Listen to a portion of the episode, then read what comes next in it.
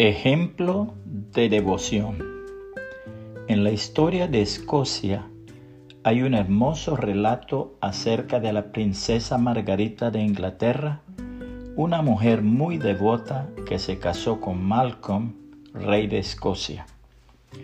Margarita era una de las mejores esposas, pero las malas lenguas la difamaban ella iba muy a menudo a un paraje en un hermoso bosque cerca del palacio de Dunfermline.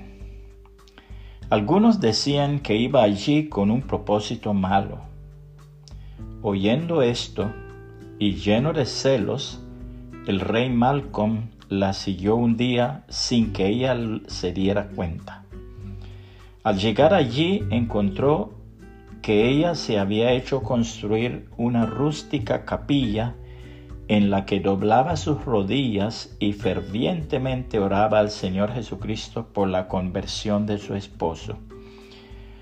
Al mirar el rey por la puerta de la capilla y al ver a su esposa en tan piadosa actitud, se desvanecieron inmediatamente sus celos y propósitos homicidas y entrando cayó de rodillas a su lado, implorando perdón de ella por haber dudado de su fidelidad e implorando también el perdón de Dios, y en ese mismo instante recibió al Señor Jesucristo como su único Dios y suficiente Salvador. El rey Malcolm se convirtió en un cristiano muy sincero, cuyo reinado trajo tremendas bendiciones al pueblo escocés. Dios dice en su palabra, pero tú habla lo que está de acuerdo con la sana doctrina, que los ancianos sean sobrios, serios, prudentes, sanos en la fe, en el amor, en la paciencia.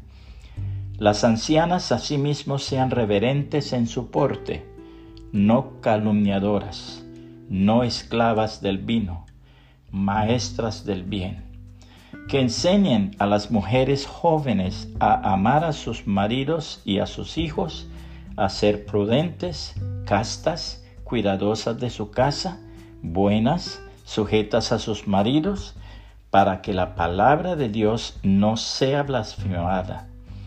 Exhorta asimismo a los jóvenes a que sean prudentes, presentándote tú en todo como ejemplo de buenas obras, en la enseñanza mostrando integridad, seriedad, palabra sana e irreprochable, de modo que el adversario se avergüence y no tenga nada malo que decir de vosotros. Exhorta a los siervos a que se sujetan a sus amos, que agraden en todo, que no sean respondones, no defraudando, sino mostrándose fieles en todo, para que en todo adornen la doctrina de Dios nuestro Salvador. Tito 2, 1 al 10. Qué bueno sería compartir este mensaje con alguien más y que el Señor Jesucristo le bendiga y le guarde.